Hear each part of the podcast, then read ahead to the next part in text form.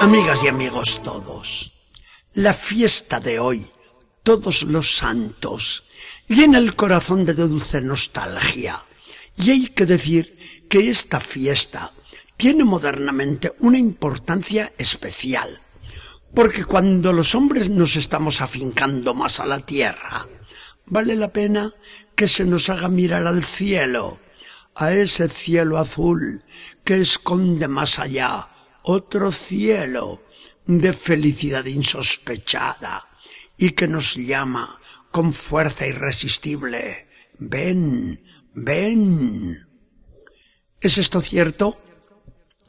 Podemos ir, por poca historia y poca geografía que sepamos, a cualquier pueblo de cualquier tiempo y lugar y veremos que todas las gentes han tenido fe en un más allá después de la muerte, en un ser supremo que nos llama, en un destino que está marcado en nuestras frentes, en una vida que no puede acabar.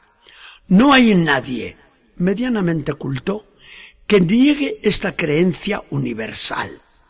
Si todo el mundo piensa así, ¿todo el mundo se equivoca? No. La fe cristiana, plenitud de la revelación de Dios, nos enseña toda la verdad sobre nuestro destino futuro y definitivo. Sí, hay una vida eterna. Sí, hay un Dios que nos ha creado para sí y para su gloria. Sí, hay un Dios remunerador del bien y vindicador del mal. Sí, hay un Dios que nos quiere colmar de una felicidad insospechada e inacabable. Jesucristo lo dice terminantemente. Los justos irán a la vida eterna. El apóstol San Juan escribirá después, aún no se ha manifestado lo que seremos, porque entonces veremos a Dios tal como es Él. Y de esa felicidad escribirá el apóstol San Pablo. Las pequeñeces de esta vida no son comparables con la gloria que se revelará un día en nosotros. Al mirar al cielo, vemos con el Apocalipsis a una multitud inmensa que nadie puede contar, hombres y mujeres de toda raza, lengua, pueblo y nación, que cantan con felicidad inenarrable, alabanza, gloria, sabiduría, acción de gracias, honor, poder y fuerza a nuestro Dios por los siglos de los siglos. Todos los santos que así cantan, mezclados entre millones de millones de ángeles, son esos hermanos nuestros que ya triunfaron. A muchos los conocemos, eran de nuestra familia, se contaban entre nuestros amigos, pertenecían a nuestro entorno social.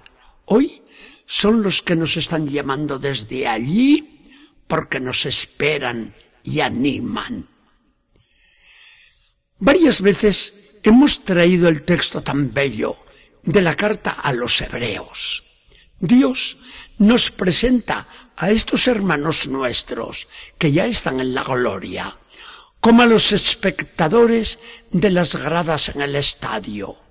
Son una nube inmensa de testigos que contemplan cómo corremos los atletas, porque todos somos unos atletas de la vida cristiana, y nos animan con sus gritos enardecedores.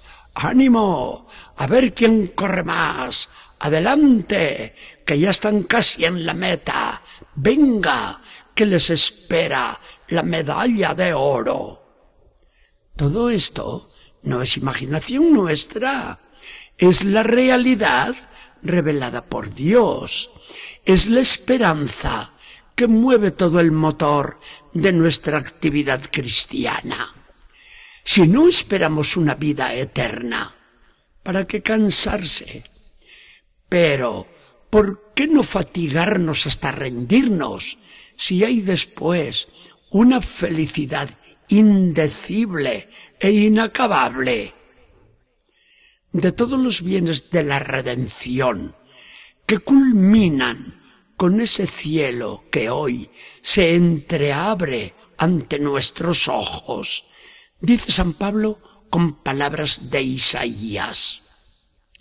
Ni el ojo vio, ni el oído escuchó, ni en cabeza humana cupo el imaginar lo que Dios tiene reservado a los que le aman. Pensar en el cielo no es de almas débiles, sino de las más fuertes. El comunismo marxista propagó el eslogan fatal y diabólico de que la religión es el opio del pueblo. Lo peor es que hizo fortuna y aún se sigue repitiendo. Nada más falso. Quien quiera promover al trabajador y al pobre, que mire su destino eterno. Porque quien trabaja y sufre, si no tiene fe e ilusión en un más allá dentro del seno de Dios y ve que ha de acabar todo fatalmente en el sepulcro, ¿qué sentido va a encontrar para su vida? Como es también otro error inadmisible dentro ya de la Iglesia, el proponer una liberación única o principalmente sociopolítica.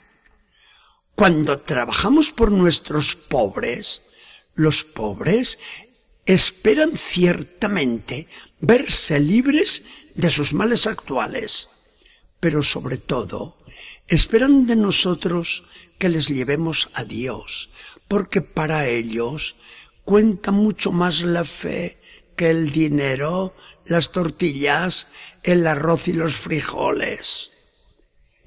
¿Y qué decimos de los que ya estamos bien? Pues que ese bien que disfrutamos es pasajero y no vale la pena apegarse demasiado a él, porque lo que no es eterno vale muy poco. Todos los santos adivinamos su gloria más allá de ese cielo azul, cielo estrellado. San Agustín suspiraba por verse allí y decía con ansias irreprimibles, Oh bienes de mi Dios invisibles, eternos, inmortales, ¿y cuándo os veré, oh bienes del Señor? Que el Señor nos bendiga y acompañe.